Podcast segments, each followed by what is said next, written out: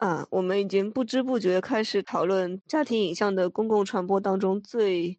核心的一个话题了。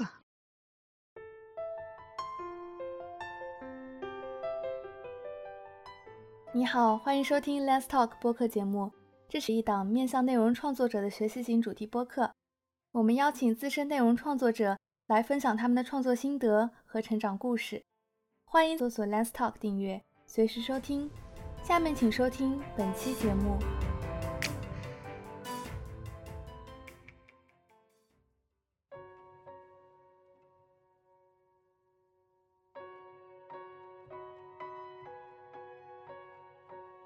大家好，我是周洋。今天很高兴能够邀请到策展人拉黑以及书名号网站的创始人刘子源，与我们一起讨论家庭影像的公共传播。大家好，大家好，我是书名号的刘子源。大家好，我是拉黑。对我发现被拉黑一说，然后确实我的这个漫长的告别项目是会偏沉重一些。嗯，它是关于一个阿尔茨海默病这样的一种疾病，呃。当然，这个呃相册其实之前也已经聊过比较多了。那么这一次会邀请子源过来，也是因为，呃，正好是在子源创办的这个书名号平台做那么一个众筹出版的项目，所以说，呃，我们还是先请子源来谈一谈，当时是为什么会愿意接受我这样的一个比较沉重的项目。呃，在子源呃回答之前，我先插个话，就是我觉得就是说生活本身它是挺复杂的，呃，沉重本身和逗比本身，它其实都是生活的一个部分。嗯，当我们在艺术创在做一个作品的时候，我觉得可能没有必要此轻彼重的这种感觉。当然，我自己做的作品关于我的家庭的那个走势，其实也是比较沉重的。但是自己去看一个照片的时候呢？可能沉重的照片会打动自己，但是呢，那种欢快的作品呢，就是那种嗯轻松一点的作品也也可以打动自己，所以我觉得两者其实都可以的。就是本来就是所谓的作品，它其实在不停的在还原生活本身吧，不能说还原吧，嗯，就是怎么说呢？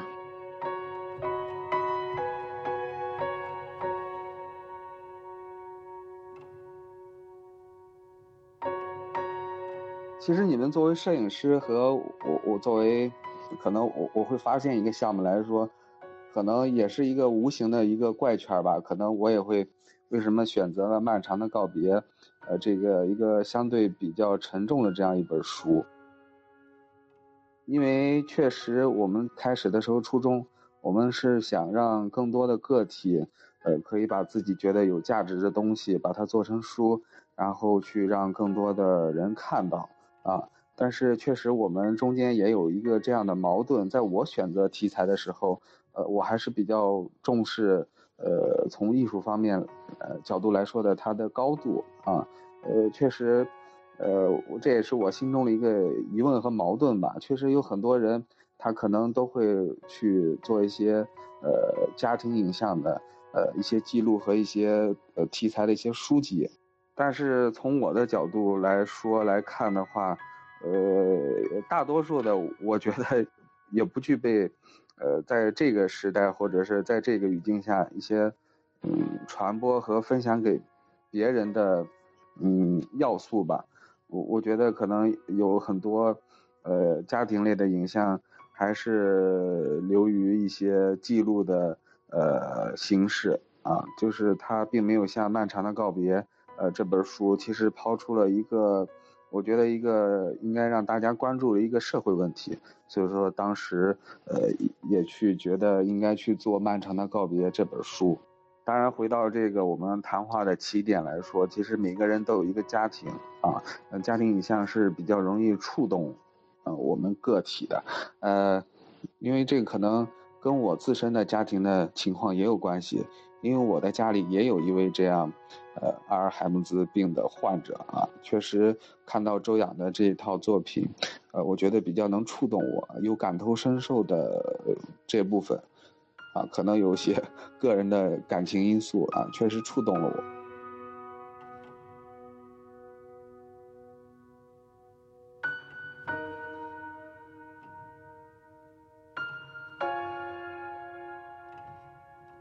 确实，其实我也是在做了这个项目，呃，并且开始把它发出来之后，才慢慢开始发现，原来有这么多的人家里都是有或者有过这个阿尔兹海默病的患者，那么所以这个也确实是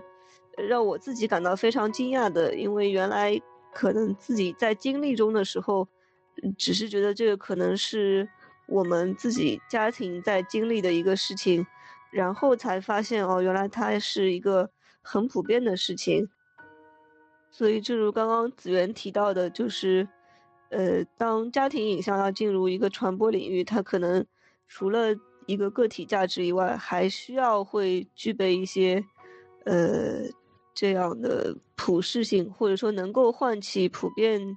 情感、普遍反应的一种。呃内容吧，这是我我自己的看法。呃，我觉得这个周洋的这个书，我觉得涉及到一个比较重要的议题，就是就艺术家的创作，他首先他肯定是私人化的，但是如何让私人化到达一种社会性，我觉得这是非常关键的一个问题。就是我们在做家庭影像的时候，必然会面临这样一个问题。这也是为什么子源会为要选这个。这样这本书来做，嗯，做众筹、做出版，这这个可能是很关键的一个原因。这可能就是这个问题，可能就是家庭影像的公共传播的最核心的问题。嗯，因为家庭影像就像我们刚才聊的，就是说不一定能打动所有人。就是说，如何让公众看到，让他们触及到他们，这可能就是我有一个想法，可能就是我说的就是我我的观点就是，可能越私密。私密到极致的时候，它可能就是公共的问题，或者社会的问题，或者是有共同的价值了。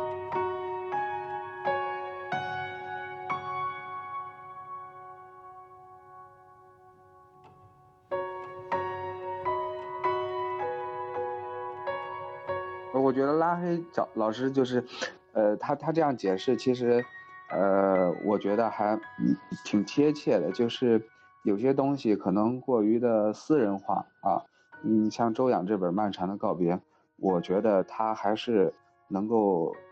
嗯，周养也说到个词儿叫普世，可能会在社会，呃，引起一些普世的一些共鸣。我觉得这个你既然要把它做成书，呃，相对一种比较严肃和系统的方式去把它呈现出来一套影像的话，呃，这个还是非常重要的一点。呃，我觉得刚才呃说到一个就是过于的私人化，有可能也具备传播的价值。我觉得这一点也非常有趣儿啊，因为大家有的时候还是出于好奇心和窥探心理，其实想去了解一下别人的生活啊，相对私密和不公开的一些角落啊，我觉得这也是很有意思的一点。呃，我说的过于私人化。嗯，不是那个意思的资源，就是我说的那种真正的私人化的东西，它其实它涉及的问题，它不是私人的问题，其实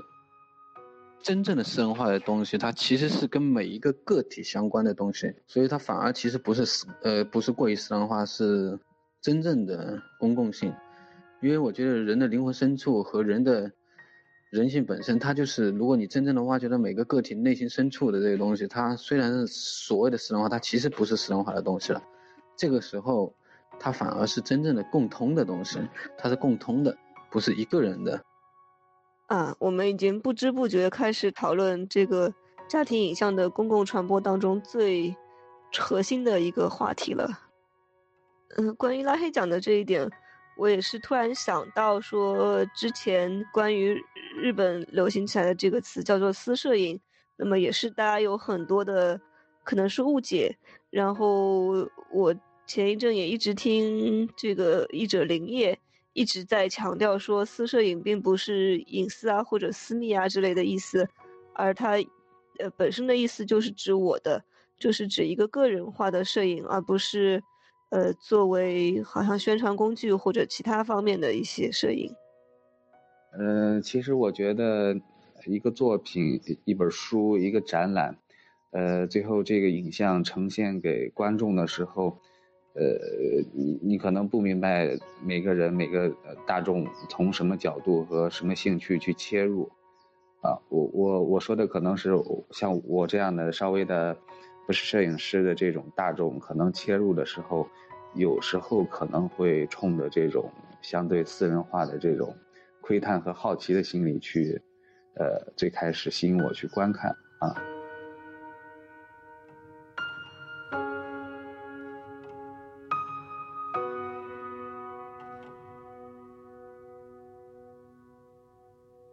那么子源刚刚提到的，其实可能更多是从读者的角度来说，大家很多人都是对一些私密的内容会有这样的一种好奇心。呃，那作为一个图书的可能策划者吧，呃，子源你会怎么样去甄选这一方面的内容？就是说，如果有人把一个非常私密的影集也好、画集也好放在你这边，呃，你会用怎样的方式去？呃，把它放到公共传播的领域当中。呃，主要从两个方面吧。第一个方面，呃，这个当然不是说笑啊，也可能相对比较俗气一些。那我觉得，首先还是应该在一个普世的，包括我们大的社会背景和法律条框下啊，呃，去选择一些题材。呃，第二个，我觉得。呃，从做书的角度来说，呃，书的这种形式和载体应该相对是比较严肃和认真的，啊，就是，呃，它作为一个文化的载体吧，我觉得还是应该有高度，它才，呃，有这个传播的价值。这种高度，我希望可能。呃，不管是从距离感来说，还是说，呃，审美来说，我觉得应该呃达到和具备一些最基本的要素。呃，我觉得其他的倒没有很多的条条框框。呃，我们本身呃做这样一个平台的初衷就是希望看到呃更多样化的视角、更丰富的题材和各个方向的作品。啊，这一点上我们还是非常尊重作者，呃和项目发起人。其实我觉得，相对于展览，呃，反倒觉得书它，呃，虽然是一个公共传播，但是好像在观看的时候更加私密一些，因为一般我们都会是在自己家里，在一个很，呃，舒适的环境下去看书。所以说，其实书在承载一些非常私密内容的时候，它也还是有一个自己的优势的，你觉得呢？确实是这样，呃，也可能跟我个人本身对纸质的出版物或者书还是有一些感情。我觉得，呃，它是呃一些其他的新兴的或者是渠道，呃，或者是载体是无法替代的，呃，所以说，呃，我还是希望和鼓励大家。可以去做一些自出版的一些计划。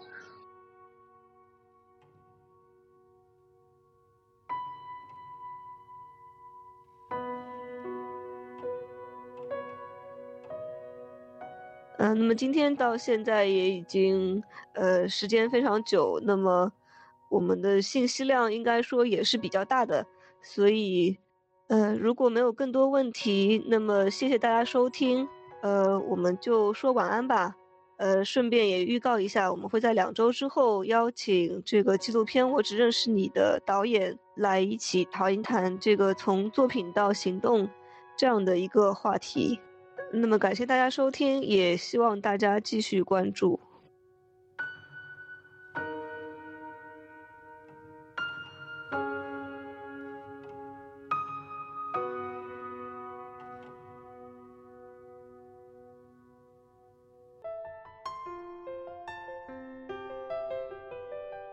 谢谢你收听本期的 Let's Talk 播客节目。